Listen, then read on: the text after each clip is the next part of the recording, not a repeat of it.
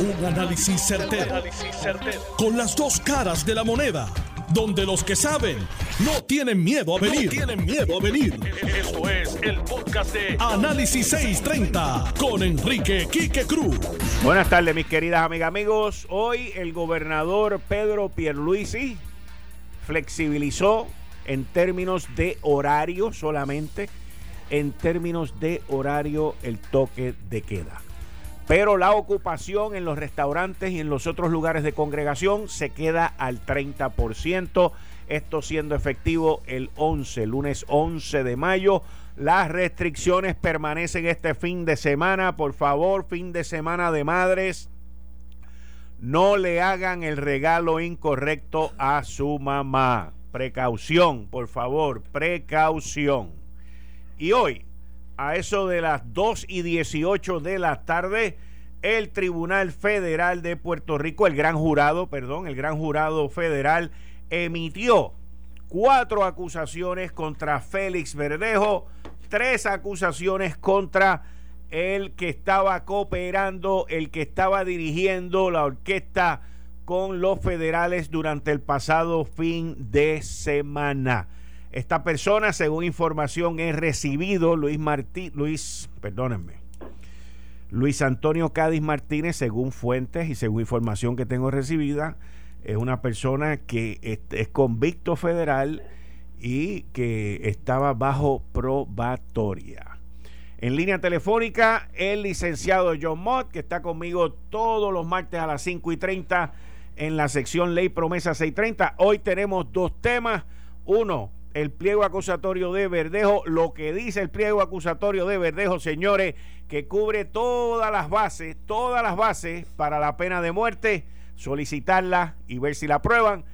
Y voy a discutir con John Mott el, el, el, el toque de queda, el toque de queda que Natalie Yaresco le ha puesto a la legislatura popular para que aprueben los dineritos que hay que pagarle al Luma Energy.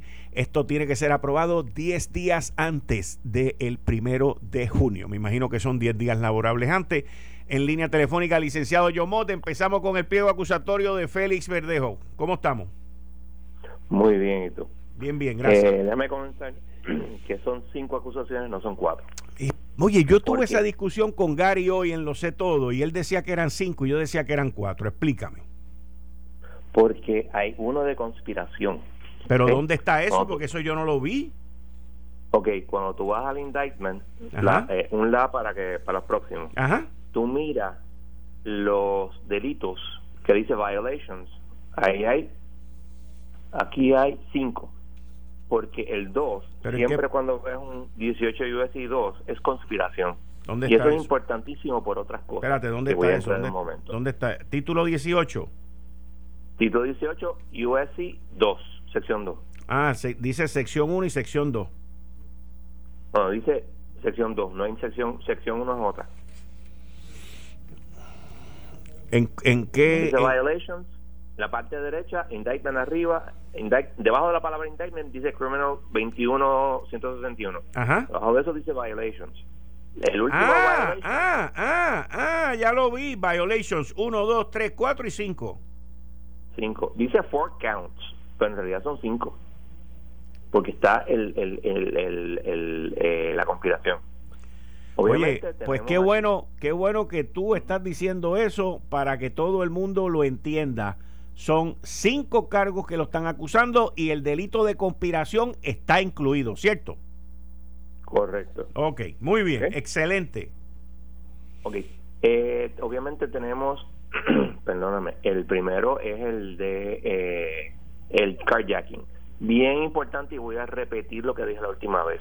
Tú no tienes que demostrar más que le tomaron el vehículo. Eso es lo único que tienes que demostrar. ¿Ok? Y que después ese resultó en la muerte de la persona. Tú no tienes que demostrar que le robaron el vehículo para un X o Y cosa. No, no, es que le tomaron, taken, lo que dice el, el, el estatuto. Así que este yo entiendo que, según los datos según lo que dice la FIDAVIT del, del, del FBI, y eso, no hay duda ahí de que tiene los elementos del delito. ¿Cuál es el próximo? Ah, y esto es bien importante. Este delito tiene y también está en conspiración con Luis Antonio Cádiz. Sí. Y voy a entrar después a por qué eso es importante. El segundo, obviamente, es el de secuestro. Eso no hay duda. El tercero, que este no había sido mencionado en, en el complaint, es el uso de un arma de fuego durante la comisión de un delito de, de violencia. Es un delito especial que eh, por las razones de la de enmienda, etcétera, no toda acción que lleve a cabo una persona con un arma de fuego es una violación federal. Esta sí lo es, siempre y cuando lo hagas en un delito de violencia. Obviamente le dispararon. Que no le hayan dado es otra cosa. Y es Félix Verdejo solamente, no es el otro eh, Cáliz. Entonces tenemos el del el Killing of the Unborn Child. Yo quiero hacer otro detalle aquí, creo que no, recuerdo si yo lo mencioné, pero lo quiero hacer de nuevo. Aunque este delito no tiene interpretación aún, este tipo de delito no es nada raro en los Estados Unidos, en diferentes estados. En los estados esto pasa. Y hay un caso que se llama US versus López, que es, es del primer, Supremo Federal, que te dice que la jurisdicción primaria y donde primeramente se deben ver los casos es en el ámbito estatal. Es como por excepción que tú tienes la, jurisdicción federal de las cosas. ¿okay? Antes de entrar a las agravantes, etcétera, etcétera, que se habla sobre Notice of Special Findings, que es bien importante, quiero mencionar por qué es importante el número dos, el, el, eh, la conspiración. Hay una regla de evidencia, creo que la 803, y, y inciso que sé yo ni qué, que te dice que cuando tú tienes una conspiración, todo lo que le haya dicho un conspirador al otro, in furtherance of the, crime, para llevar a cabo el crimen, es admisible en evidencia y es una excepción a la regla de eh, prueba de referencia. En otras palabras, tú te sientas a decir lo que yo dije en, en, en en un momento eso es prueba de referencia. Hay 20.000 excepciones, pero esta excepción es bien importante y se tiene y hay un protocolo y todo para, para poder admitirla, etcétera. Pero esto es bien importante porque se puede sentar el verde y decir, él me dijo tal cosa, me dijo tal cosa, me dijo tal cosa. Y ahí tú tienes el testimonio, es totalmente admisible. ¿Ok? Ok. Ok. ¿Por qué es los special findings? Ok eh, verás que te dice 18 USC 3591. 3591 habla sobre la pena de muerte. Es si tú encuentras, si está envuelto, se puede imponer la pena de muerte. Y ellos, y en esa nada más tienes una, dos, tres, cuatro, cinco, cinco de las diez. La 3592, y es importante, lo, lo, es agravantes y mitigantes. ¿Te acuerdas la pregunta que tú me hiciste el otro día sobre los mitigantes? el, el, primer mitigante de la 3592 es diminished capacity, que sería lo que tú estabas hablando. Lo que yo estaba si hablando. Los golpes los han afectado neurológicamente, pues es un factor para, no solamente para la responsabilidad criminal, sino para el, asunto de pena de muerte. Entonces tienes cinco findings bajo la 3592 de agravantes para una pena de muerte. ¿Qué quiere decir eso? Que con toda probabilidad Muldrow va a tratar de que el Departamento de Justicia certifique esto como un caso de muerte, de pena de muerte. Y como han dicho múltiples abogados que saben de esto, este es un caso, pero pintado para pena de muerte. Tú puedes estar en desacuerdo o en acuerdo con la pena de muerte, that's not the issue. El issue es que esto es como que, wow, tú sabes. Yo creo que allá afuera, hasta los que no les gusta la pena de muerte, están pensándolo. Así que esto va a traer cola. ah, este, también. John, hablando de pena de muerte, y yo le preguntaba a una persona hoy, pero ven acá, estamos bajo un secretario de justicia nombrado por un presidente demócrata, eh, muchas de estas personas están en contra de la pena de muerte.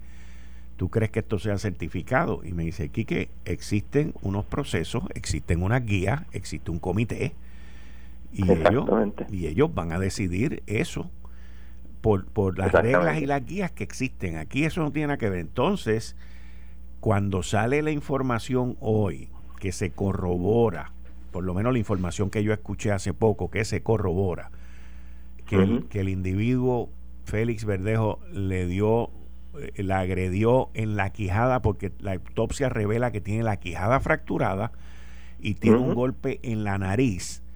En adición a eso, le hace dos disparos, le mete dos bloques, le la inyecta con heroína y fetanila, que eso, eso es una mezcla de droga, pero letal. Este, y tú, o sea, yo me imagino, esto es una cosa, pero macabra, horrorosa y horrenda. Y, horrenda. Horrenda. Es una cosa increíble, o sea, tú, tú oyes la secuencia de los eventos como la escuché yo hoy y yo decía, pero, o sea, esto ni en las películas. es una cosa, o sea, es una cosa barbárica. Horrible. Y entonces también se esperaba, John, que al cooperador le dieran inmunidad, sabiendo que la inmunidad es bien difícil en la federal, pero yo no veía, ahora luego de haber visto esto, ¿cómo le van a dar inmunidad? En Puerto Rico es donde único hacen ese tipo de cosas, con un caso reciente por ahí que tiene el FEI, pero la, la, la situación en cuanto a esto es cómo a una persona que participó activamente en esto tú le vas a dar inmunidad. Bueno, le van a dar, eh, hay una sección 35 algo que cuando el, si el fiscal se levanta en el momento de la sentencia de Cádiz y dice, esta persona ha dado substantial cooperation, etcétera, etcétera, etcétera, vamos a decir que dice, y sin él no hubiéramos podido lograr nada, a esa persona el juez le puede considerar y dar este una, una baja ahora. Una baja, una baja. Una baja que, o sea, en vez de darle eh, cada vez perpuesto le puede dar 20 años. Sí, pero ¿y, qué pasa con la con la probatoria que él estaba cumpliendo ahora? Eh, se, le se le revoca y entonces se resuma. Es, ah, pues eso es lo que te digo. O sea, no, no, no, pero de, todos modos. No sé cuánto tiempo tenía. No, no, yo, no hay mucho detalle, pero de todos modos sigue con tu planteamiento. Puede no ser probatoria como tal, puede ser supervised release, que no es probatoria en sí. Que es que una vez tú acabas tu, sentencia en la, en, en, la cárcel, tú sales y tienes entre uno y cinco años, no más de cinco años, de supervised release que tienes que ir allí, te tienen que supervisar, etcétera, etcétera. Si es eso, pues usualmente te, meten dos años más.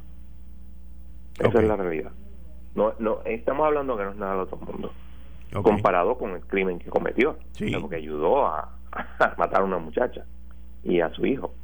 O sea, esto es algo entonces, según toda la información que tenemos, por lo menos Verdejo sabía que ella estaba encinta.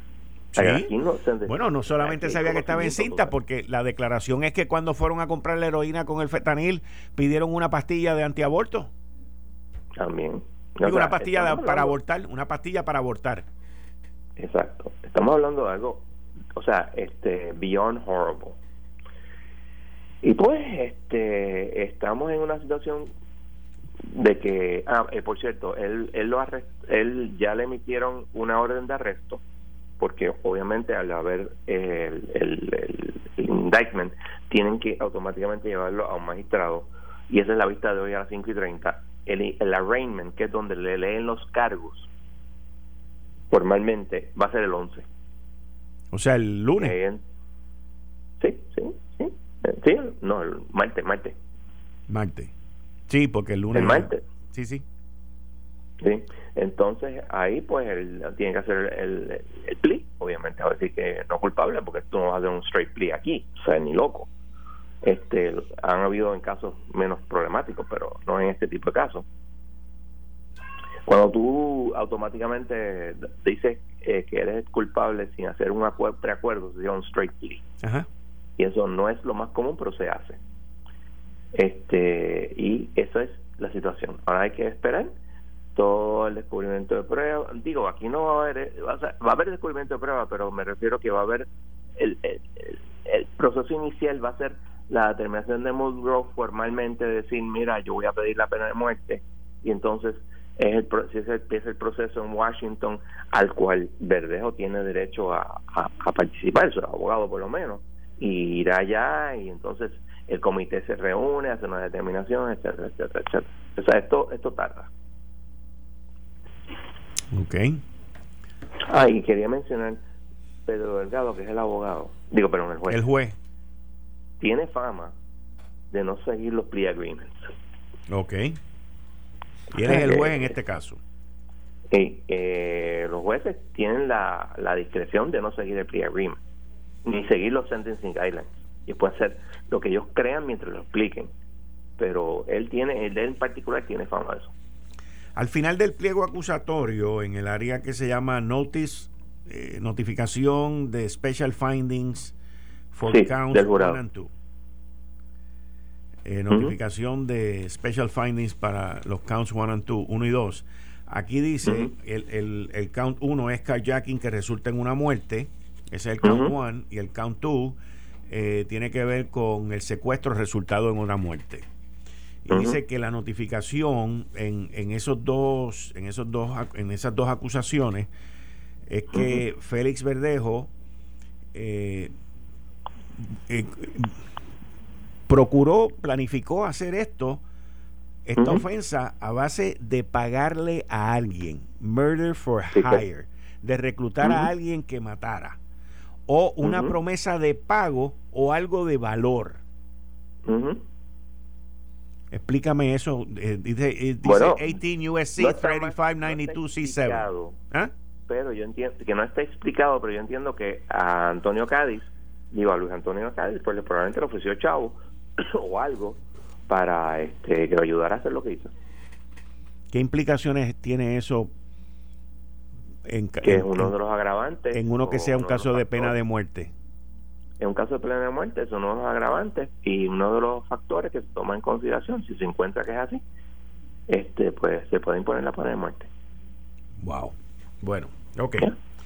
Tú y yo vamos a seguir más a menudo hablando de este tema porque esto está en desarrollo, así que continuaremos el, obviamente el día martes 11.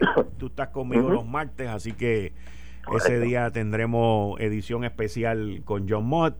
Al igual que te pregunto, cambiando el tema y volviendo a la sección Ley Promesa 630, que tú estás aquí conmigo los martes a las 5 y 30, Natalie Yaresco eh, básicamente pues dijo, miren, tenemos que resolver esta cuestión de lo que hay que pagarle a Luma, eh, esto tiene que tener unos fondos aquí disponibles y le ponen una fecha límite a la legislatura de este viernes. Para empezar, la legislatura no sesiona hasta el lunes, pero según una parte de prensa que vi aquí del periódico El Nuevo Día, la Junta de Supervisión Fiscal envió ayer como parte de un paquete de documentos a la legislatura una resolución conjunta con los nombres de la delegación PNP en la Cámara de Representantes en que se, presenten, se pretenden asignar 750 millones de dólares del Fondo General al Fondo de Reserva de la Autoridad de Energía Eléctrica para financiar el contrato de Luma. Y a la misma vez, Tatito Hernández ha dicho, no way José. ¿Cómo va a terminar esto? Ok, esto se termina sencillo y quiero explicar por qué se está hablando de eso. Que no es que ese dinero se va a usar para pagarle a Luma. Tiene que estar en un fondo de reserva.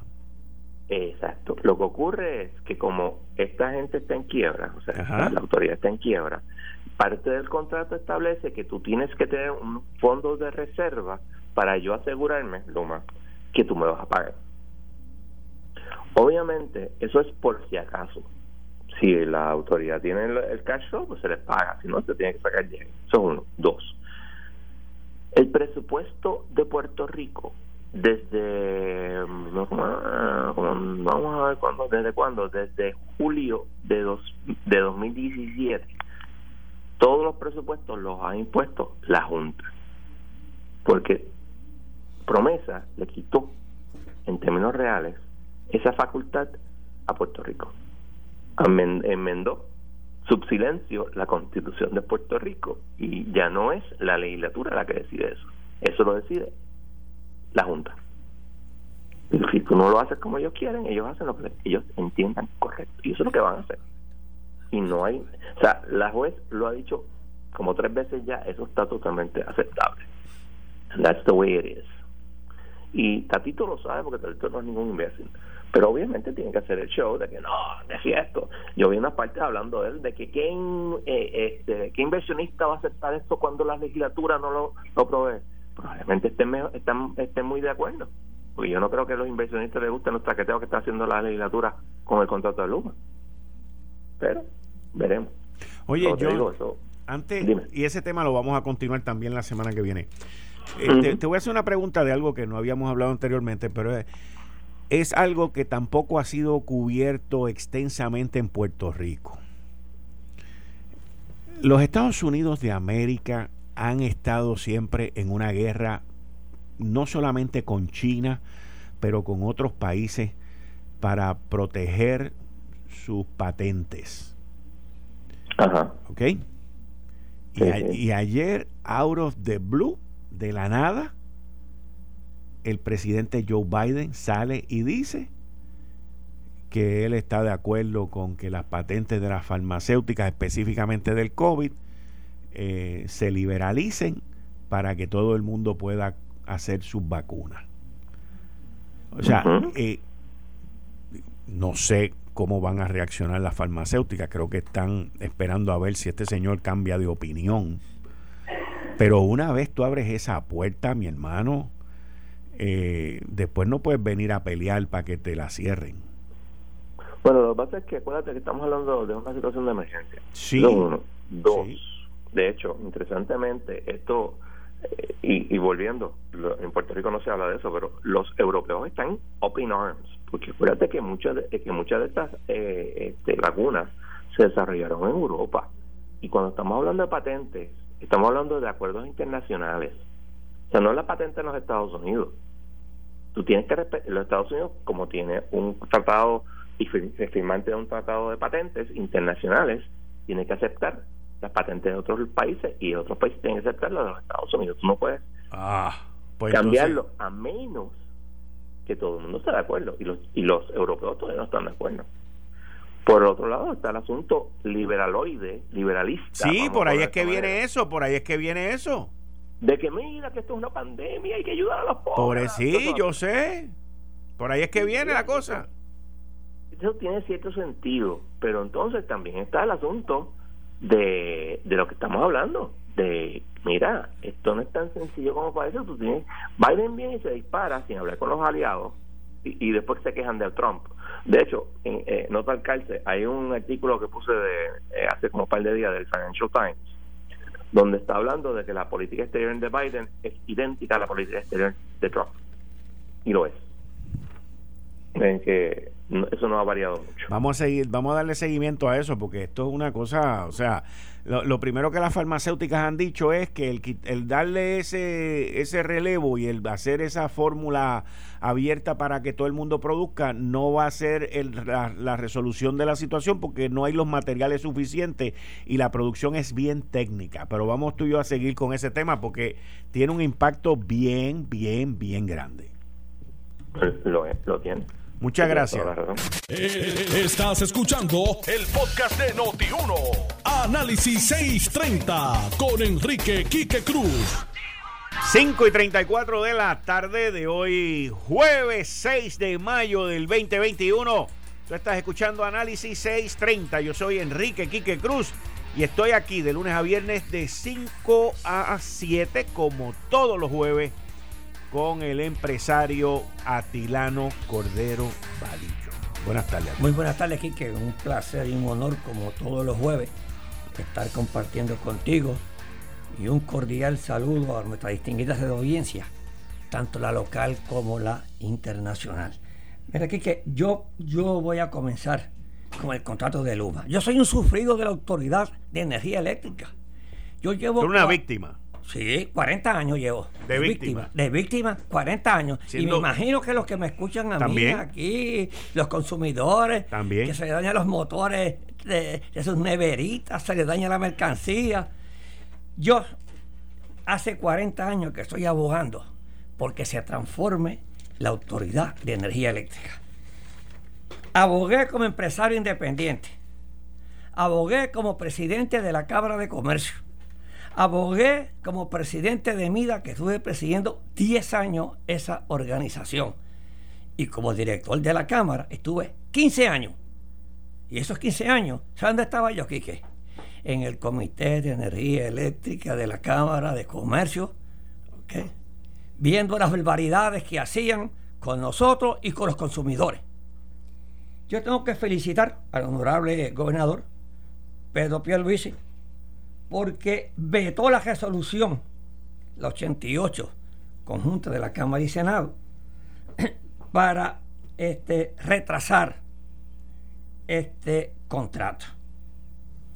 Ok. Y respaldo esta decisión porque este contrato, yo estoy seguro que no va a ser peor de lo que tenemos en la Autoridad de Energía Eléctrica. Yo estoy seguro que esto va a mejorar. ¿Por qué? Porque hay más fiscalización ahora. Hay más fiscalización. Y yo espero que en un proceso paulatinamente esto siga mejorando. Porque el desastre que hay en la Autoridad de Energía Eléctrica todavía no ha salido a flote.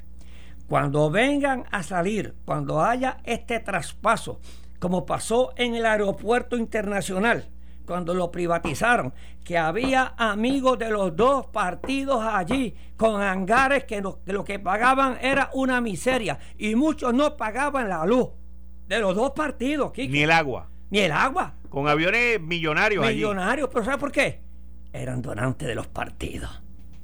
Entonces, peor de lo que está, a mí, yo estoy seguro y yo le voy a asegurar a los consumidores que están sufriendo los bajos voltajes, los apagones, todas las cuestiones, y que por culpa de la Autoridad de Energía Eléctrica y la ineficiencia de ellos, nosotros tenemos que emplear plantas eléctricas en nuestras casas. ¿Eh? Se supone que nosotros no tengamos plantas eléctricas en nuestras casas. Sí, y ¿Eh? cisternas también. Pero ¿sabe por qué? Por la ineficiencia del gobierno y de la Autoridad de Energía Eléctrica, tenemos que estar gastando en cisterna y en energía eléctrica. Este contrato, además, este contrato está respaldado por la este, jueza de la Corte Federal, honorable Laura Taylor Swing. O sea que ya tiene un respaldo. ella le ha dado cabida a este, que se pague, a, que, se pague. A que se pague. Este contrato está respaldado también por la Junta de Control Fiscal. O sea, que ya el señor gobernador tiene que aprobarlo. Este, tengo que felicitar a Quique y tengo que hacer este, una, eh, un alto y felicitar al honorable Luis Raúl Torres, que ha participado en este programa, en el cual es mi amigo el presidente popular, que es, de él, la resolución conjunta de la Cámara 88, hizo una investigación sobre el impacto del contrato. Y, y, a juicio de él, del legislador, este contrato no protege los mejores intereses del pueblo y los intereses de los trabajadores. Luis Raúl, mi amigo, tú, a lo mejor tú tengas razón, pero tenemos que ya este contrato está firmado.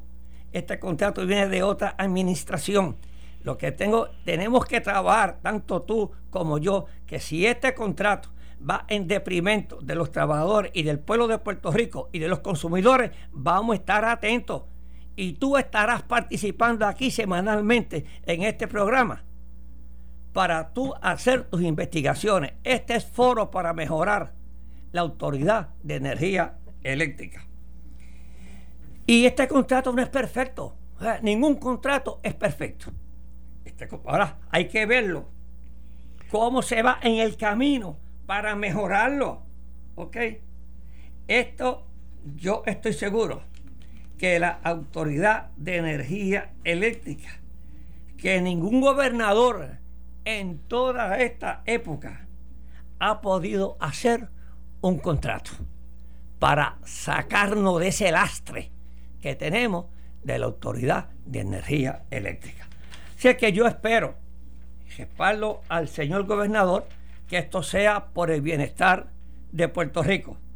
Y felicito nuevamente a Luis Raúl, a mi amigo Luis Raúl, de muchos años, que hizo, que está haciendo ese trabajo. Yo sé que en estas transformaciones, lo más seguro, algunos amigos trabajadores de lo que representa el amigo Jaramillo, a los pueden salir afectados, porque todos los cambios siempre algunos salen beneficiados y otros salen afectados. Pero yo espero que este, que este nuevo contrato sea para el desarrollo de Puerto Rico económico que tantas faltas nos hace a nosotros para traer inversión a Puerto Rico y por, y por una vez y por todas tener un sistema eléctrico confiable, tanto primero para nuestros consumidores, para el pueblo de Puerto Rico, para nosotros y después para la atracción de inversionistas y que inviertan capital en Puerto Rico. Así mismo es. El contrato va porque va. Es que eh, eh, eh, este contrato, oye, y lo dice el señor gobernador, esto es un contrato, no se puede, esto se firmó en otra administración, esto es un derecho constitucional. lo que no se puede hacer es que por ley se enmiendan sustancialmente estos contratos. Los contratos no pueden enmendarse este, sustancialmente porque no se mandan. Los contratos son ley. Oye, ley y la cláusula constitucional prohíbe el menoscabo de relaciones contractuales. O sea que no se puede. Si no, entonces, ¿para qué se hacen los contratos? Entonces, perdemos si hoy se elimina ese contrato de Luma, pues entonces aquí nadie vendrá a hacer contrato con Puerto Rico, ni con el gobierno, ni con los bancos, ni con las empresas. Pues dice, en Puerto Rico no se puede hacer contratos porque esa gente no respetan los contratos. Y esto hay que respetarlo, hay que dar ejemplos que Puerto Rico es un, es un país de ley, orden y respeto. En eso tienes toda la razón, aun cuando no estemos de acuerdo con el contrato. Es correcto. Aún, aunque yo no esté de acuerdo con el contrato. Por eso que yo felicito a Luis Raúl. Oye, hizo un trabajo muy bueno Luis Raúl, ¿sabes? Eh, y, yo sé pero yo entiendo, que tiene un montón de fallas. Pero yo entiendo, yo entiendo, en mi opinión, el contrato debe ser enmendado. Claro. Pero, pero. Hay que firmarlo primero. Pero, no, ya está firmado. Pero hay que ponerlo en vigor. Ah, eso, eso mismo. Hay que ponerlo en vigor para pero, pero, pero, pero, eh, no solamente la Junta, sino que también los poderes. Ya, ya yo pasé de la etapa de la Junta, que esto y que lo otro. Yo estoy en, en, otra, en otra etapa. Está la etapa federal ahí. Correcto. Está la etapa, oye, la que dio los billetes. Correcto, la que dio los billetes para reestructurar energía eléctrica. Correcto. Ok. ¿Y esa la representa quién? Doña Laura Taylor Swing, que dijo, denle para adelante a ese contrato. Okay. O sea, si es que nosotros, según nos dieron el dinero para reestructurar para reestructurar eh, la Autoridad de Energía Eléctrica, que yo creo que, oye, ya se me olvidaron hasta los millones que son de tantos millones aquí, pues ellos tienen que poner también las reglas. Oye, el que pone los chavos pone las reglas. Correcto. Y ahí en el banco, cuando, cuando yo iba al banco a coger dinero, me aplicaron una vez el gol. Yo puse, me puse a exigir mucho y me aplicaron el Golden Rule la regla de oro. Y la regla de oro es, yo pongo los chavos, yo pongo la regla. Así. Y yo sé. Mismo es.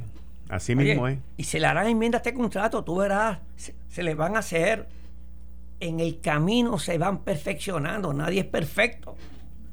Pero por fin, ya yo veo luz de que vamos a salir, de, como tú le llamabas, de la bestia eléctrica y de aquel foro famoso que estuvimos eh, eh, en, el Museo de Arte, que estaban los gobernadores allí, los gobernadores, y, y Luis Fortuño. y el amigo Luis Fortuño, y ninguno, y ninguno pudo con ellos. Es más, se declararon inoperantes. Sí.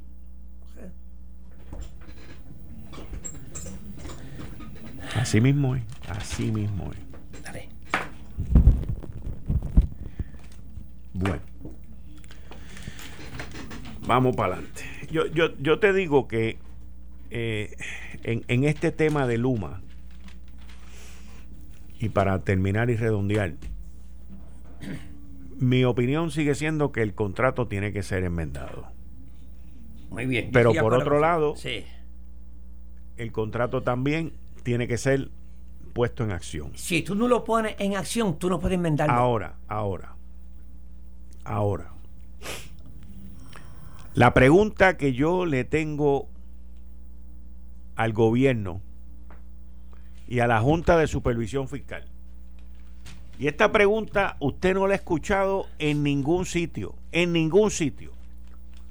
Pero es una pregunta válida, es una pregunta responsable, es una pregunta justa y es una pregunta que todos, no solamente los empleados de la Autoridad de Energía Eléctrica y los retirados de la Autoridad de Energía Eléctrica, pero los clientes como Atilano, yo y todo el pueblo de Puerto Rico quiere saber. Y la pregunta es seria. La pregunta es seria. ¿Cuándo, gobernador Natalie Yaresco, OATRH, la, la, señora que no sabe nada del empleador único, que es la jefa allí en Autoridad de Energía Eléctrica. Le quiero hacer una pregunta válida, seria y responsable. ¿Cuándo le van a entregar las cartas de transferencia a toda la gerencia y a todos los miembros de la Junta de Gobierno de la Autoridad de Energía Eléctrica? ¿Cuándo a esos irresponsables les va a llegar la carta para transferirlo, para que lo manden de enfermero asociado, para que lo manden de guardia de seguridad, para que lo manden alrededor de todo ese sistema, a la alta gerencia de la Autoridad de Energía Eléctrica? ¿Cuándo van a mandar esas cartas? Tan tarde. Ah, pues yo creía aquí que, que, que eso ya Luma lo tenías contratado a ellos. Ah, por eso es que hago la pregunta. Ajá. No. Oye, eh, yo estoy seguro que ya esa alta gerencia ya está contratada con Luma. A mí no me que, a mí no me cabe porque para ellos es muy importante tú tener la alta gerencia que es el que conoce el día a día y los buenos supervisores y los buenos empleados. Ya yo estoy seguro que ellos ya los tienen contratados de Quique. A mí no me cabe duda. Yo compré una vez una cadena de supermercados que era la Gran Union. la que yo era Bagres, correcto, Gran Gran Union, Union. ¿se acuerda? Sí. Entonces, yo lo primero que hice fue Yo iba de pequeño, de joven, Sí. a Union de la 65 Infantería. Dicen que infantería. Pues yo lo primero que hice fue que hablar con los ejecutivos que estaban allí, lo que conocía a todo aquello. Y los primeros que contraté fueron a ellos. O sea, ellos fueron los que me ayudaron a mí a levantarla y echarla para adelante. ¿Ok? Y le mejoré eh, este, su, su sueldo de lo que estaban ganando ellos. Porque, oye, sin gente tú no puedes, tú no puedes levantar una organización y, y- y mucho menos una, una planta eléctrica que es tan técnica. Porque eso es de técnicos ahí. O sea que yo estoy seguro que ya Luma, aquí, que esa pregunta, eso es, yo creo es, ¿cuánto le pagaron más? Sería la contestación con los que se fueron. Pero ya tienes que tenerlo. Ya tiene que tenerlo. Sí, a todos- bueno, no lo yo estoy seguro que no tienen a los ejecutivos políticos, estos populares y ¿Existe PNP. alguno? ¿Existe alguno que no? No, hay, hay- hay, buenos allí, Quique, hay buenos y hay buenos Estoy hablando de trabajadores. alta gerencia. Bueno, Y los miembros de la Junta de Gobierno. Ah, no, no, pero Y eso- saco a los tres americanitos que están allí porque son buenos, no importa el partido que sea. No, no, no, no, no, no, está bien, pero eso, la Junta de Directores, esa queda disuelta. Estoy seguro, eso es rápido. ¿Cuándo le van a entregar la carta? Y bueno, pues, pero eh, tendrá su momento para entregársela. Tan pronto, tan pronto ellos asuman control de la autoridad. Hasta que tú no sumas control de la organización, tú no puedes despedir a nadie. Tú tienes que asumir el control. Y tan pronto tú asumas, irán, ellos escogen, ya ellos tienen el personal escogido, todo el que está ahí ya, ya ellos lo tienen contratado. Ponle sello. Ellos no Vamos a van ver, yo tengo mis dudas. ellos no van a improvisar. Ahora, si hay alguno, ¿entiendes? Que fue, que tiene un alta gerencia, que lo envió un político por la recomendación. Allí están. Allí está, esos se quedarán allí. Ah, pero eso ellos no lo van a coger. Yo estoy seguro. ¿A eso que tú te refieres? A eso. Ah, no, pero eso es- le darán la carta, después se la van a dar, tú con el sello. a eso. Sí, eh, eso. Vamos a ver, vamos a ver. Porque para, para transformar ese sistema, ellos tienen que traer buen personal, buen peritaje y pagarlo bien. Vamos a ver, vamos a ver. Digo, de que lo van a pagar bien, lo van a pagar bien. Sí, lo van a pagar bien. Tienen que pagarlo bien. pagarlo bien. Así que, yo espero que esto, que esto sea para el bienestar de Puerto Rico. Yo espero. Y especialmente de los consumidores puertorriqueños. Vamos a ver, vamos a ver. Miren, Atilano, cuéntame. Yo tengo un tema que tiene que ver con el Tribunal Supremo de Puerto Rico.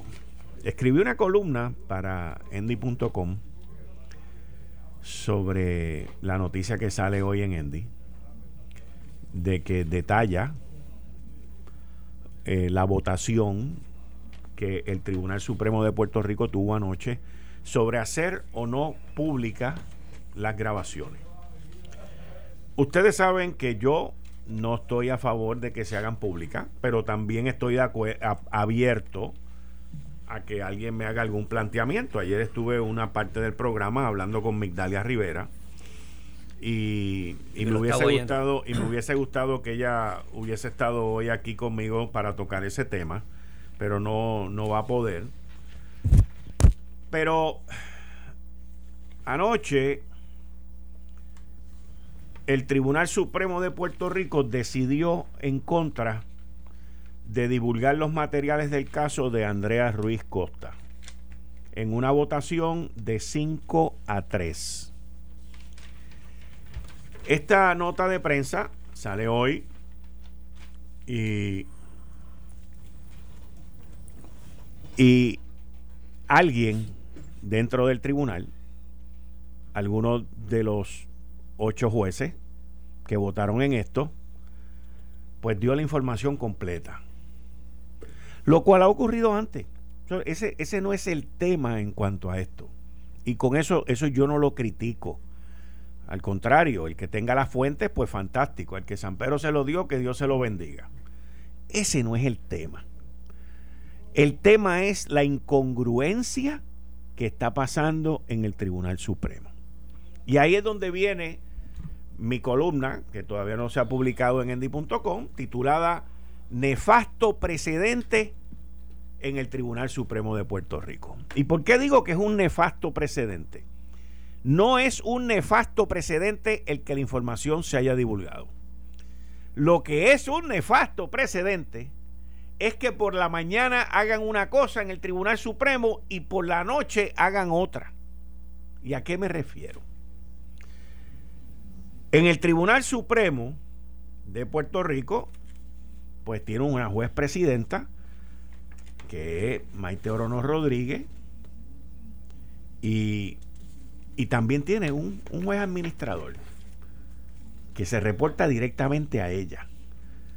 Y ese juez administrador tiene unos jueces administradores de los, de los tribunales, de las distintas salas de tribunales que hay en Puerto Rico.